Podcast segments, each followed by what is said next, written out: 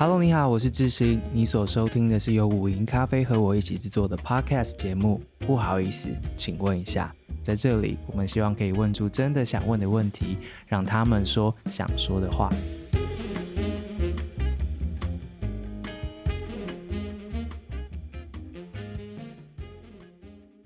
今天要谈的这个题目呢，其实呃，我是开放大家提问之后才知道，其实这个题目对许多人来说，嗯、不常听见，也就是说，他并没有认真的体会到这是一项议题。他可能知道这个议题之下的各种发生的事件啊、各种行为啊等等的，但他没有很总体的来看今天要谈的这个题目，叫做数位性别暴力。那说真的，我自己也是因为我现在的这个工作，然后呃接触到很多的国际的计划啊，或是呃研究的报告，其实题目都是这个数位性别暴力，我自己才进一步的去。理解说哦，为什么有这么多跨国的计划，或是亚洲过去的计划，大家都想要赶快处理这一块？主要是这个情况实在是太严重了。在介绍今天的来宾出场之前，我先让大家知道一下，接下来我们要谈这个数位性别暴力，其实是二零一五年出版的一份联合国妇女署出版的一份报告之后，他第一次提到了这个 term，然后接下来有了我们今天要谈的这个题目。那我们今天要好好理解一下数位性别暴力这六个字，它的内容是什么？然后它可能以哪些行为、哪种方式发生？然后我们在台湾的我们看见了什么，以及我们能够怎么办？那今天要邀请到这位来宾呢？呃，第一次听到他自我介绍的时候，觉得很酷。然后今天终于邀请到他来了，他的组织也很酷，这是我们的边边女力的玛丽。玛丽你好，啊、呃，主持人好，听众朋友大家好。介绍一下边边女力，听起来实在是没有办法直接理解。没错没错，首先大家听到我们的中文的时候，都会想说边边为什么会？哦 对，女力的这个词，其实近年有蛮多组织都会使用这个概念。但是我们的那个边边，其实有点像是，呃，我觉得台，比如说台湾是各种国际国境的边缘，或者是议题的边缘，哦，等等的这个状况。嗯、还有，其实我们也是觉得，呃，因为我们组织其实很想做的一个议题，是我们想要串接性别跟科技这两个主题。有点像是在这个数位时代，好像很多时候我们在讲科技教育的时候，会有点不太确定性别会怎么样融入。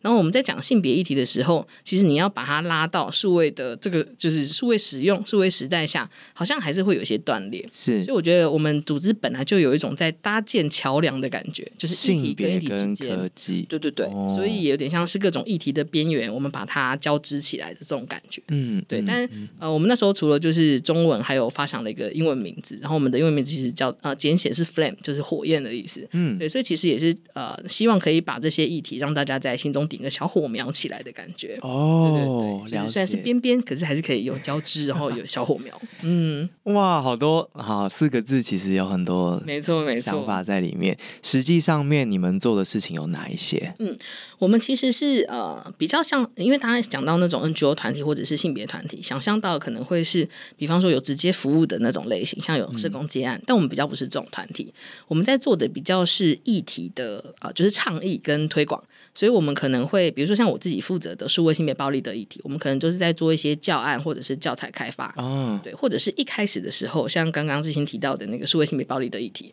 我们其实就是做了焦点团体，去找到在一九年的时候，当时候在台湾的社工到底处理了哪些暴力形态，嗯，然后把它再整理变成教案之后，再啊、呃，就是因为可能都会区发生比例比较高，可是台湾还有其他县市不同的社工嘛，对对对，所以我们就会去其他县市安排一些工作坊，然后让大家慢慢的理解这个议题跟暴力的样态，嗯嗯，所以大家如果去边边女力的网站，会看到他们有出版物，但他们其实也有在做教案啊、带工作坊啊、活动啊，甚至有自己的桌游，没错没错。所以如果等一下听了有兴趣的话，哪些人是可以联系你们的？哦，我们其实应该是说，如果、嗯。像现在跟我们联系的有很多，可能是工作上碰到社会性别暴力的主题，所以社工啊、老师啊，嗯，然后有些可能是家长们，然后或者是呃，其实这个议题其实数位性别暴力，然后现在可能有些是身旁朋友碰到的，所以一般民众有时候也会来咨询说，其实碰到是应该怎么办之类的。这么忙？对啊，所以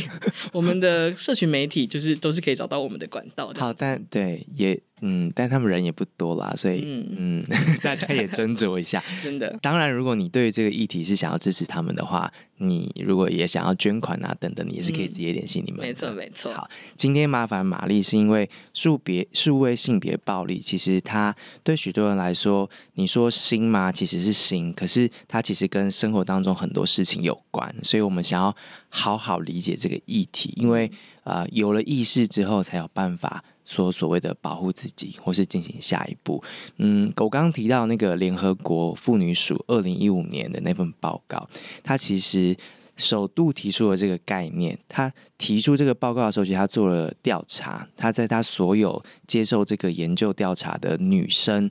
百分之七十三哦，他们说他们一生当中至少接触到一种性别暴力。然后包括啊、他的东西被他的线上的这些图片被被害了、被窃了，或是被伪伪造了、被伪冒了，他被监控啊，被网络上跟踪啊，或是被引诱啊、骚扰滥发，或是恶意散布他的私密照片或影像，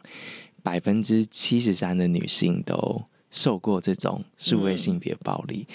那份报告到现在，呃，从边边女力的角度来看，你们怎么定义这个题目在台湾的现况？那它包括哪些种类的行为？嗯，因为其实像比如说联合国的这个定义，它可能我们应该回回到最一开始，可能大家在听到这个数位性别暴力几个字的时候，可能就会想象说，那哪一些内容到底会被划进去？就是我发生什么事会被划进去？嗯。所以其实我们那时候在做这个议题探索的时候，其实是找了像是呃社工啊、老师啊、律师啊，然后还有一些教育工作者，嗯，然后还有警政人员，我们就是一起组了焦点团体。然后把当年，其实在在一八一九年，或比如说像之前刚刚说的那个报告是一五年嘛，对。那我觉得台湾是不是一直都有这个案？其实是有的，嗯。所以社工其实陆续都会接到很多不同的呃案子，是涉及到这种网络环境、社会环境的性别暴力。所以那时候我们讨论出来了一个定义，我觉得在这边可以跟大家介绍一下。对，然后这是边边版本哦，需要注明一下这边后来行政院有推出另外一个，是是是，就是行政院版本哦。嗯。那边边版本其实我们那时候跟所有的组织工作者一起讨论的定义是由一个人或多人发起，针对个人的性。性别、性别认同、性倾向的因素，用数位科技去执行或强化的伤害性行为。所以，当然简单讲，你可以讲说，只要是发生在数位环境里面的性别暴力，嗯、那这个性别暴力就像我们刚刚说的性、性别、性别认同、性倾向各个状态被影响到，嗯，都可以认为是数位性别暴力。嗯，然后我们还把人数放进去，是因为你们可以想象一下，比方说发生了一个网络霸凌事件，然后里面涉及很多性别歧视的言论。对、哦，那一开始可能有一个人先做了这个发言。后来有一千个人出来攻击他，就是出来讲歧视性言论。那加害人到底有几个呢？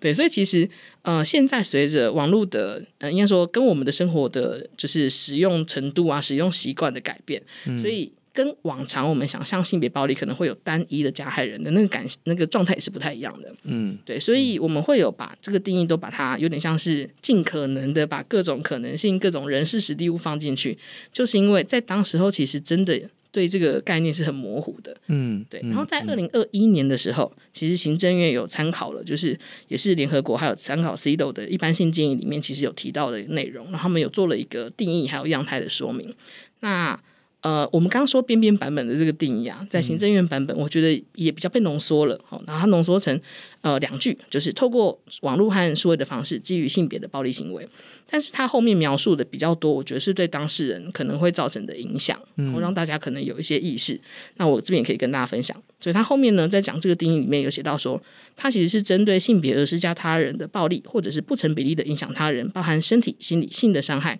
痛苦、施加威胁、压制和剥夺行动自由。所以其实影响层面很广，很广哎、欸，它就不只是，比方说，有人先想说，哎，有人在网络上骚扰我，我把它封锁、删除，就停止了。嗯，哦，那我觉得其实，呃，实际案例看起来，它真的没有这么简单。对，对，因为网络散播的形式，就像刚刚说的那个散布照片这件事情，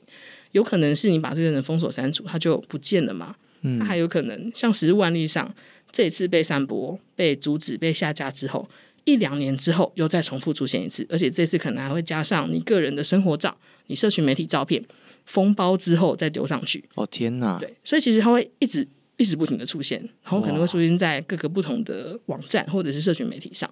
哦哇！这必须说，我觉得从一五年至今，应该是样态和形式越来越丰富，以及我们其实发生的影响性对个人来说越来越大，因为我们对网络的使用其实是越来越依赖的，然后有各式各样的社群媒体出现，嗯、而且网络。本身也一直在演化嘛，没错。不管是网络的空间，还是网络上面大家做的事情，或是大家应用，就是有哪一些网络应用出现，就是呃，以前可能是脸书啊，但未来有什么啊，等等等等的这样子。嗯嗯，我们都会讲说，就是。呃，跟大家分，比如说像今天我们录的音，可能就是已经二零二三年至今为准的标准。嗯，因为如果未来又有什么新的媒体、新的技术又出现，它一定会再演化出新的暴力形态。对、嗯、对，你们其实跟数位领域联盟有呃参考了很多国外文献啊，或者是国内外的案例之后有。进一步在刚刚的那个概念之下，归类出五大类别的数位性别暴力。没错，我这边快速念一下，因为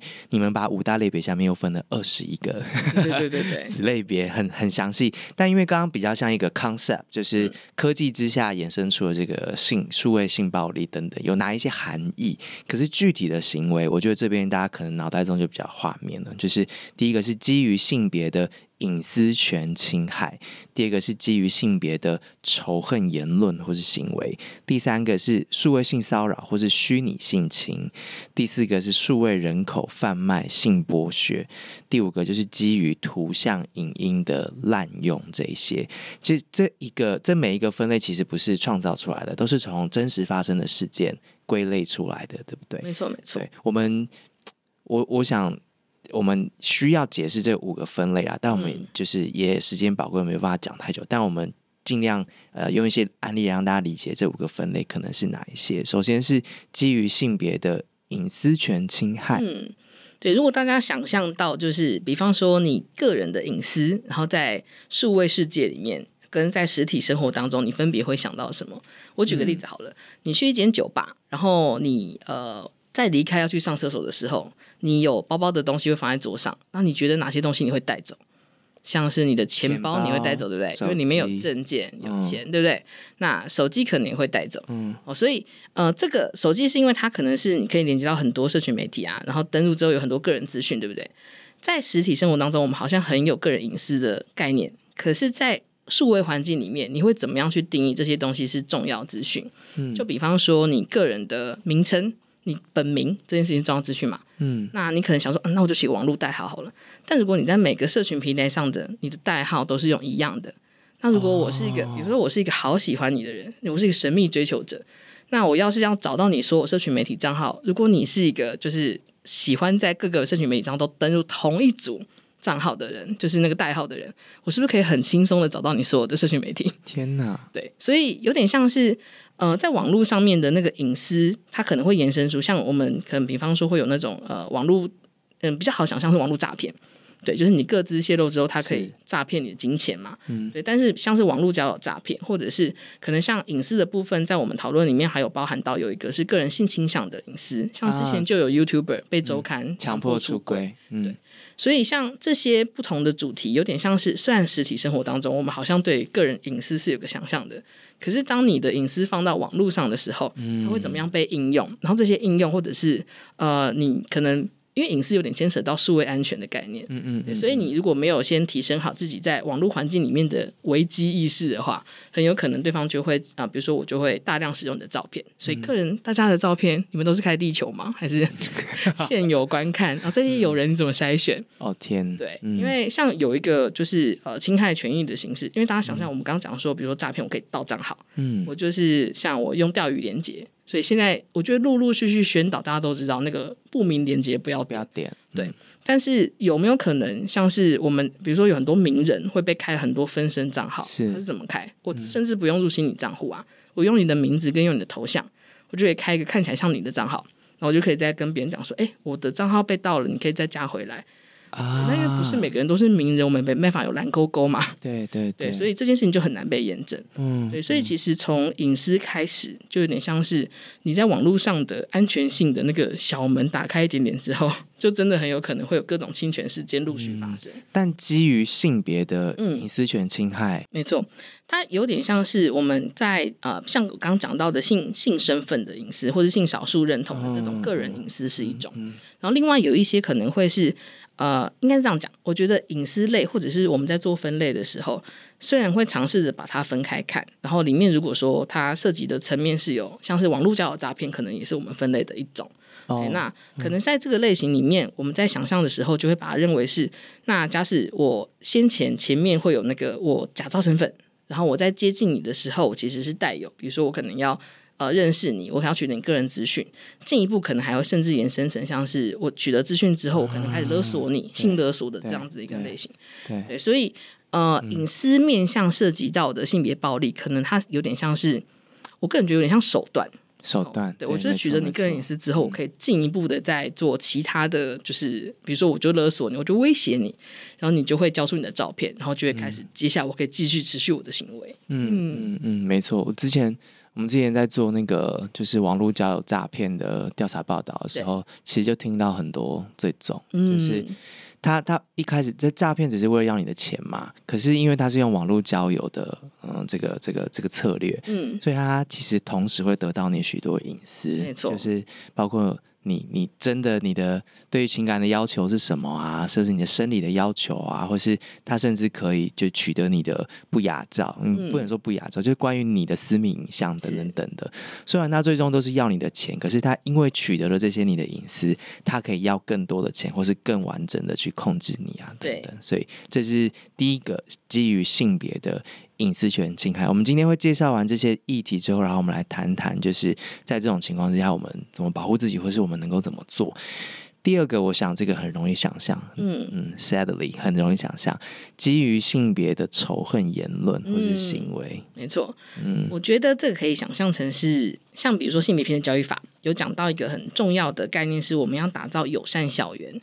然后它的概念有点像是这个校园，如果大家都是友善的，我们对于暴力或对于侵害权益的事件会更有敏感度嘛？嗯，对。所以网络上的仇恨言论，我觉得它危险的地方是，它会让整个环境都变得很包容暴力，像是厌女的言论，包容暴力，对，或者是恐同的言论，或者是对于性呃，比如说性私密影像，大家的那个警觉度就会下降，就会觉得哦，这就是一个软性色情，就是个 A 片，但它其实可能是私密影像。哦，所以我觉得那个有点像是仇恨言论的这个范畴，比方说可能有一些是呃网络霸凌啊，或者是有一些可能是那种呃很像是那种呃出征，就是大量的人去找你个人资讯。嗯，对。那如果我们的这个环境其实对于这些呃就是仇恨言论或者是厌女概念或者是恐同概念包容度很高。这些东西有问题吗？看起来就没问题了，对不对？就是、嗯嗯、那我我们好像都只是在做一个每个人都可以出来发言、发表我的印我的概念，可是这些概念其实都是歧视言歧视性的言论。嗯，对，所以像我们之前就呃曾经举过那个蛮多这这个，我觉得举案例应该举不完。嗯，对，因为呃，然后就连青少年在目前学校里面发生网络霸凌的事件，都还算是非常高比例的，而且很常是涉及性别的。我举个例子。上次呃，那个涉及性别其实也蛮微妙的，好，就是有个国中生，他其实是在上呃，有点像体育课，那学就是一些体操动作，然后有一些体育服其实蛮贴身的嘛，对，所以他就在他的行动上就 po 了一张，就是他穿体育服，有点像是那种大家想象瑜伽的衣服，好，对，比较贴身，他拍一张照片，这张照片本身没有问题，他其实严格说来也没有涉及到任何色情内容，对不对？但是他的同学就把影片转，就是照片转出去，然后转到那种班级的论坛里面或者是群组里面，就讲说啊，你看他好骚哦，穿那么少，然后那么贴这样子。然后这件事情后来就在整个学校里面烧起来，大家就开始一直有点像是攻击他，然后说他很骚啊，说他真的很很破什么的。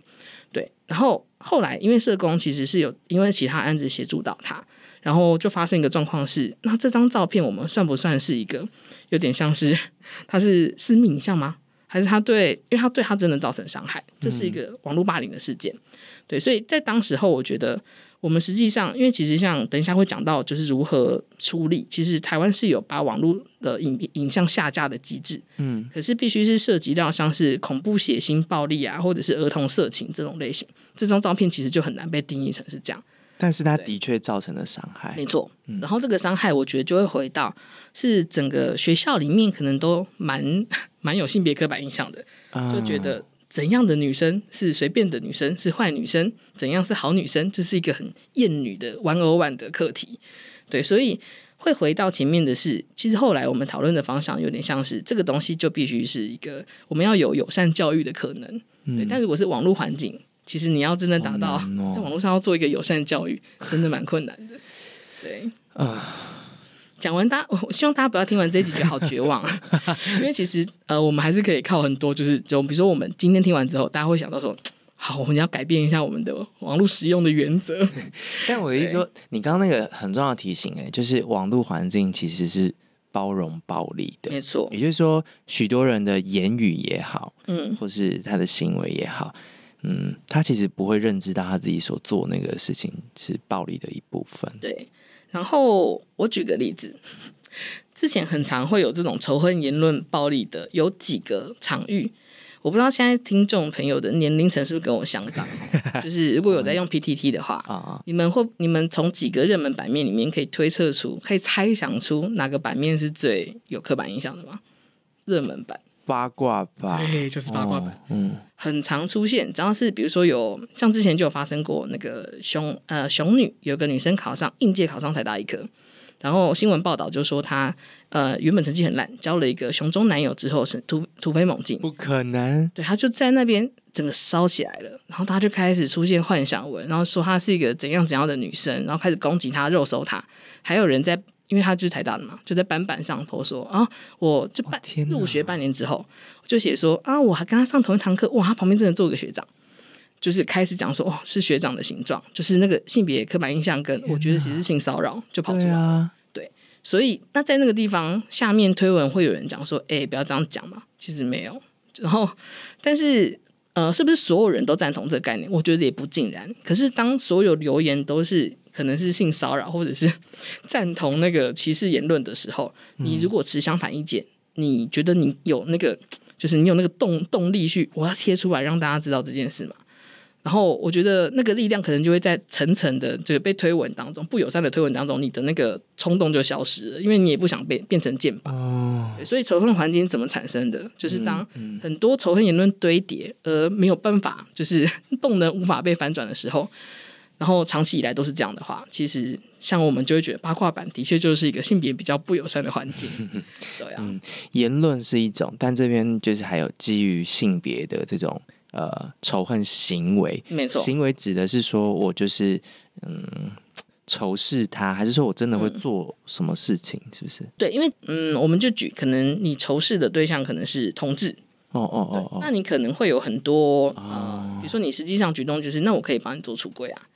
像我之前有服务的对象是那个艾滋感染者，嗯、我在边边之前，其实，在艾滋权益单位工作过一年，嗯，我收呃，我处理的个案大部分都是亲密关系暴力的。然后还有一些是可能是被一般，比如说职场上的歧视的，然后还有一些可能就是他们日常生活中受到困扰的状况，可能会跟我讨论这样子。嗯，然后就有蛮多人会讲到说，他其实，在跟别人互动的时候，因为他的那个啊、呃，就是同志身份或者是感染者身份这件事情，很容易会变成是被攻击的目标，或者是被报复的目标。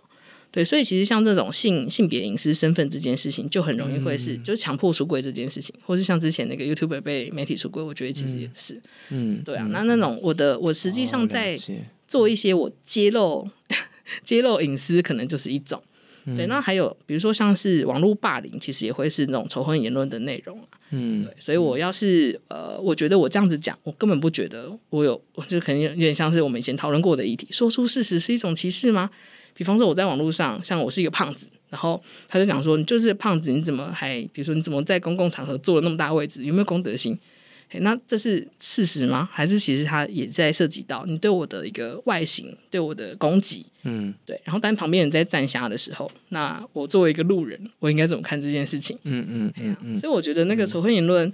真的是会为了网络上的那个。环环境氛围做出一个定调，了解，对，所以这个还蛮危险的。所以就是，其实许多都是建立在对于性别的刻板的印象，或是在一个性别不平等的情况之下，对特定性别或性别认同的人有什么样子的敌意，嗯，或甚至是以呃以性别为攻击的。就是动机，呃，产生出这种攻击行为等等，嗯、其实都被归类在这边，就是基于性别的仇恨言论或行为。没错。第三项很很具体的数位性骚扰或是虚拟性侵。嗯。这是怎么发生的？哦，数位性骚扰这个好像大家比较好想象，因为其实像那个去年二零二一年的，哎，二零二二年的六月，嗯，嗯，它其实我们台湾其实有通过跟踪骚扰防治法，嗯，里面有谈到蛮多就是数位跟踪这件事情的，就通讯啊或数位跟踪的想象，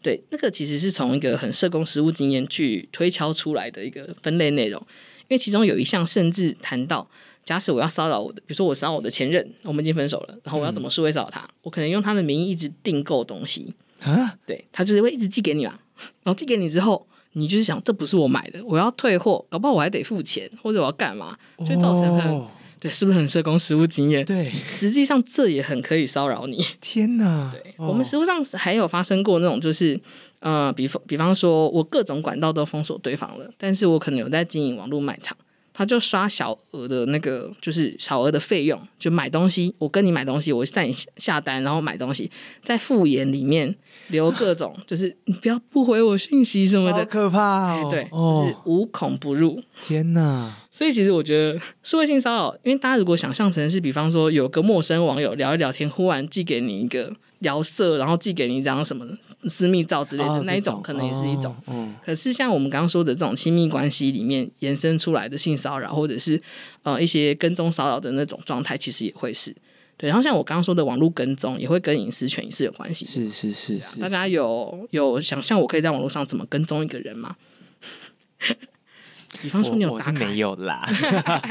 对，这个可以刚好可以验证一下自己的使用习惯，或者是自己的网络技能。哦对，像是呃，比方说之前就会有很多那种，之前有一个很有趣的案例，是有一个呃，喜想要在 IG 成为美食美食版主、美食网红的一个女生，她寄信来，她每呃，他每个周末都会有一个工作，他其实本身还是学生，然后她的工作就是他会在周六日的时候去拜访不同的咖啡厅啊，然后他的他的习惯就是我去了一间咖啡厅，我拍了一张照片之后，我可能就呃在那一个半小时内把它编辑好上传，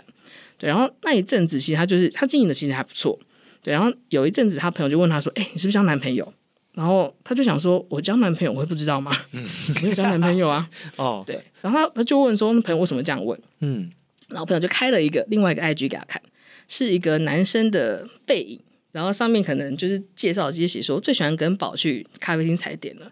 然后跟他的那个留言区大概有八行，就是二十四二十四个以上，八行以上的都是同一天在同一间咖啡厅不同角度的照片，好可怕哦！他就说：“你看，这是不是就是你不要交男朋友还不告诉我们？”然后那个时候当事人就吓个半死，就想说。这怎么回事？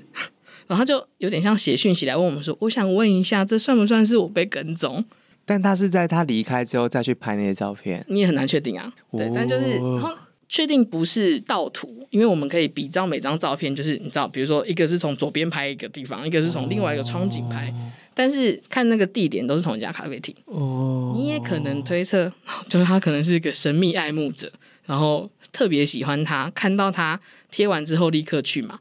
对，那有没有可能他真的会被跟踪？也有可能啊。假使他那天贴的比较早，啊谁知道他住在哪里？搞不好住得很近，一去现场，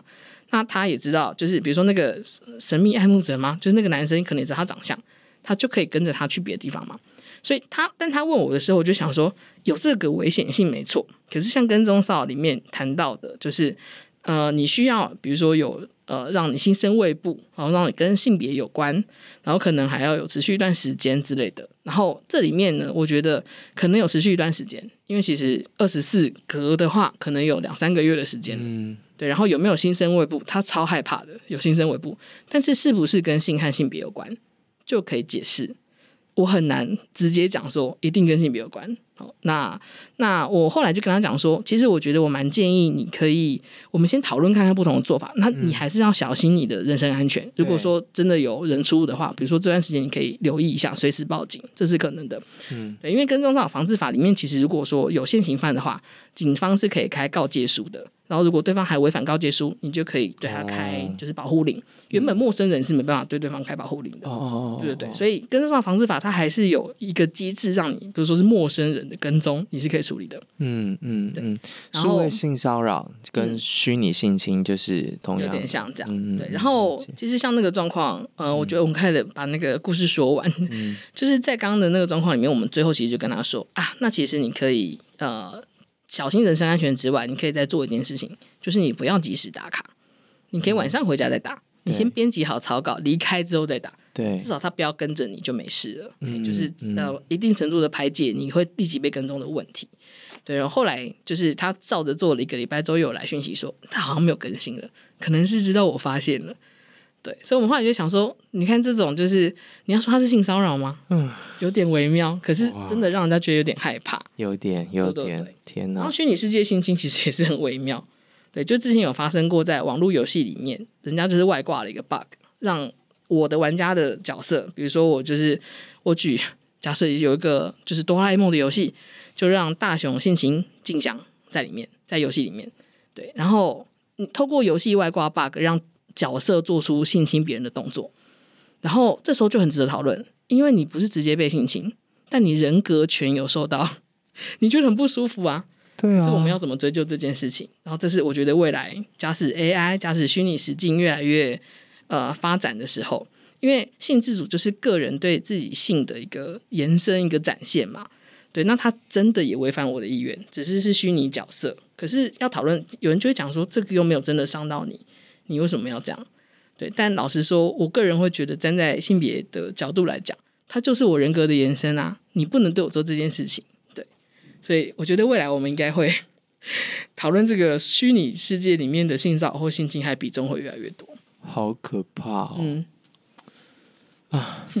不是他为什么要这样做，或者是这个讲到性暴力最原始的为什么要做这件事情的动机，因为就是我想要让我的权利凌驾在你之上。嗯，我可以对你做这件事，而你不能怎样。天哪，嗯，这就是。所以我们在定义这个暴力的本质的时候，就要回到这件事情本身。没错，没错。你不能说因为他没有碰到你啊，或是你也没有真的怎么样啊，或者什么的。其实那是 minor 的事情。对对对，嗯嗯。因为我觉得，呃，像是性别暴力这件事情，我们在往议，比如说往个人的议题拉的话，其实他都会在谈到我的意愿被违反。嗯，对。虽然有，比方说一个好的性或者是好的亲密关系要发生。并不是啊、呃，就是那个决定的那个判断标准。我觉得，如果你把它定在我有没有违反他的意愿，其实那就是我意愿最少、最少、最低程度。如果说我说不要，你还继续做，你就是违反我意愿嘛。但老实说，我们在谈恋爱的时候，并不会就是什么东西都问说你是不是不想要我 亲你？对，不会这样问。更好的时候是我们可能知道对方其实很想要这件事情发生。嗯嗯。比如说我今天早上很想吃个火腿蛋吐司，嗯、我就去买火腿蛋吐司，嗯、不顾现在蛋一颗十五块，嗯、我就是买。是真爱。哎，对，就是我的意愿可以这样展现。嗯。所以像我们现在在交亲密关系的时候，不管是跟各个年龄层讨论，我们都会说你要确定。人家是积极同意这件事情，人家是很想要它发生，再发生比较不会有问题。嗯嗯，对。但是性别暴力，它完全就是朝着反方向想这件事。我就是想要，不管你同不同意，我就是想要对你做这件事情。天哪！对他的那个，像有一个就是性骚扰的方式是那个透过 AirDrop，就是日本叫做 AirDrop 痴汉。哎，我就是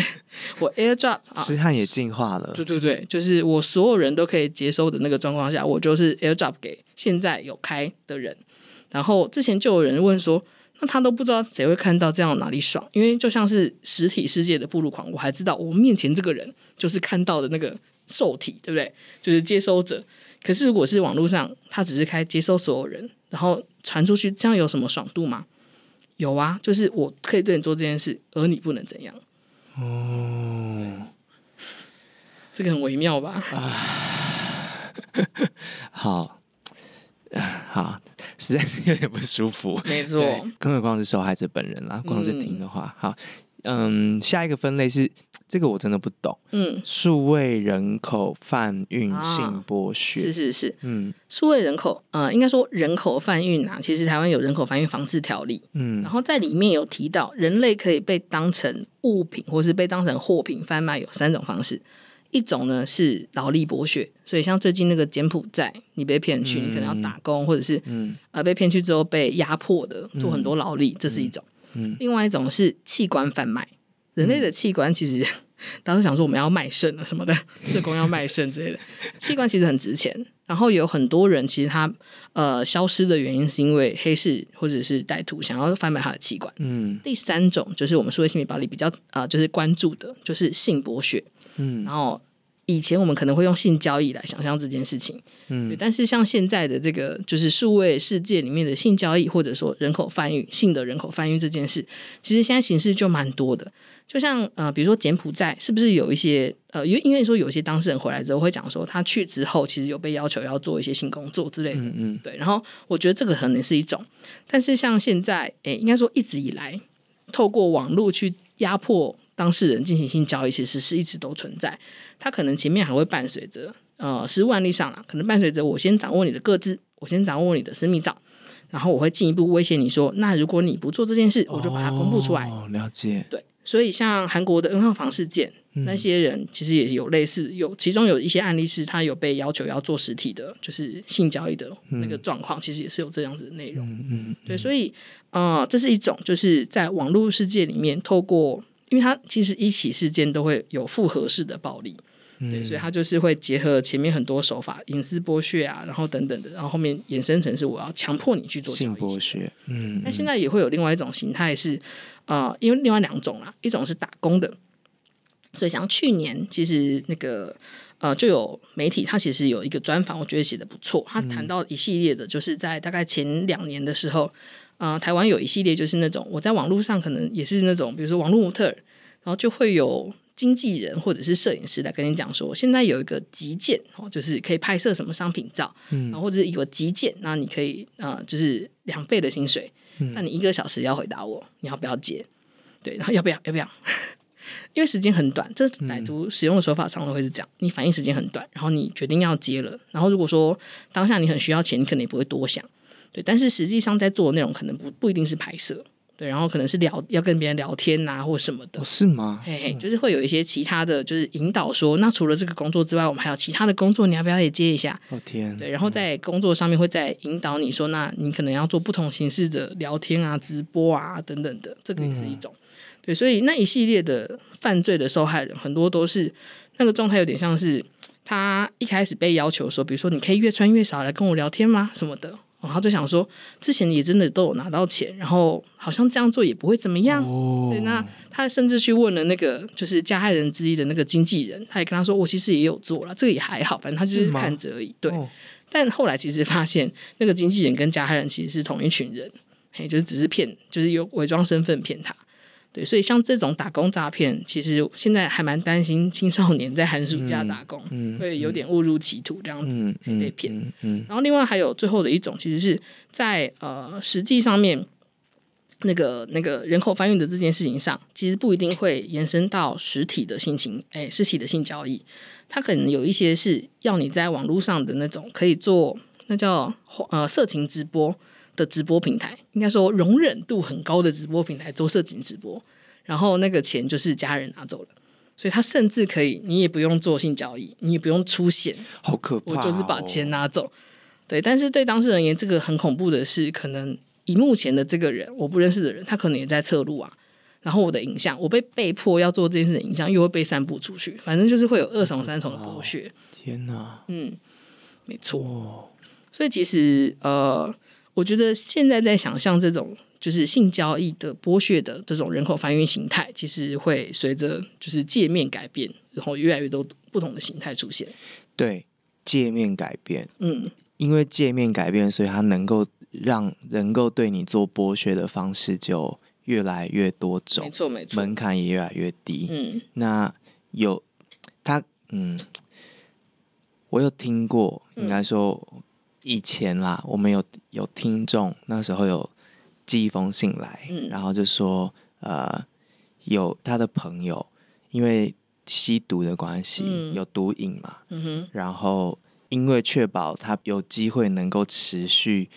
得到毒品，嗯、就被药头给进行性剥削，然后那性剥削就是你说那种数位的直播，嗯、是。就是他没有直接对你。怎么样？但是他叫你做怎样，所以他可以拿到药头，可以拿到更多的钱，或是通过这样子去、嗯、去卖药啊等等。所以应该说，每个人的那个强施行暴力的这个理由跟方式，就是处在不同的关系里面，不同的题目里面，但他最终就是透过性剥削来呃施展他的暴力也好，或是进一步得到他其他的经济利益或其他的利益。没错，没错。所以刚刚讲的那种情况，可能发生在各式各样的题目里面，然后产生这样数位的性剥削。嗯，哇。而且其实像我之前就看到个新闻，还蛮奇妙的。他就说，因为其实以前传统的那种集团式犯罪，不是要养什么掮客啊，然后还有那个马夫啊，然后还要养就是要去进行性教育的这些所谓的小姐们。嗯，那现在其实你可能也不用养马夫了，就是有个 Uber 就可以了。然后就，然后 Uber 司机到案被要求到案说明的时候，想说我其实就是接了一个单，然后我就是在的人，没想到是性交易，是一个高风险职业。对，就是你怎么知道你什么时候变成马夫？就是你怎么参与了某一个事件？对啊，对，所以其实是我觉得数位时代的它应该说它带给我们很多方便性，但是如果有人是采取恶意的使用，也都会让很多人的权益在这些状况下受到侵害。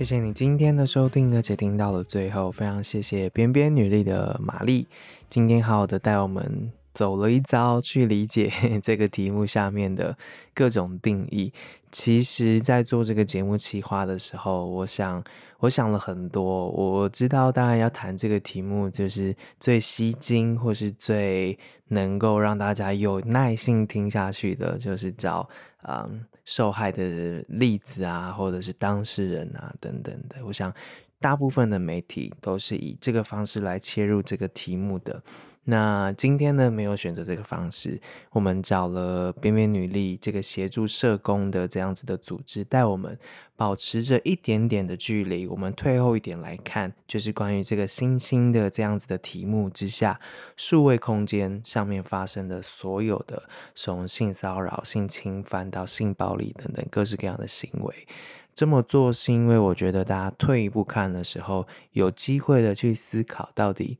嗯，在自己的成长过程，或是在自己的生活里面，在数位空间到处看到的东西里面，有哪一些其实跟我们所谈到这些可能有一点关系的？我们或许重新这个有距离一点的方式来看的时候，有机会更感受到这个题目跟自己的关系，跟自己生活里面内涵的关系。而不是好像只是在看一个有张力的一个别人的故事这样子，所以很谢谢你。如果你愿意听到最后的话，那下一集我们跟玛丽的对话呢，会持续到呃第五个分类，就是私密影像的部分。如果你有看《人选之人》，里面就有谈到这件事情了。当你的对象在床上，然后对你开口邀请你拍照的时候，你能够怎么样保护自己？你能够怎么样在那个时间点有一个对话，去让彼此的关系不会被破坏掉，但同时也做到呃保护自己，也保护对方，保护这段关系的这样子的安排。下一集我们好好的来聊聊这件事情。如果人手一机的情况之下，嗯，如果一定没有办法避免要拍摄到一些比较私密的影像的时候，尤其对许多的年轻一代来说，交换私密影像是经营关系的一部分的话，那这件事该怎么做？会比较安全呢？怎么样保护自己呢？下一集我们来好好谈一谈怎么安全的处理私密影像这件事情。谢谢你的收听，然后谢谢你还在听这个节目。这节目也做了很多集了。如果你觉得这样子的对话对你是有帮助，对你身边的人是有帮助的话，欢迎帮助我们把份节目分享出去，给更多的人听见。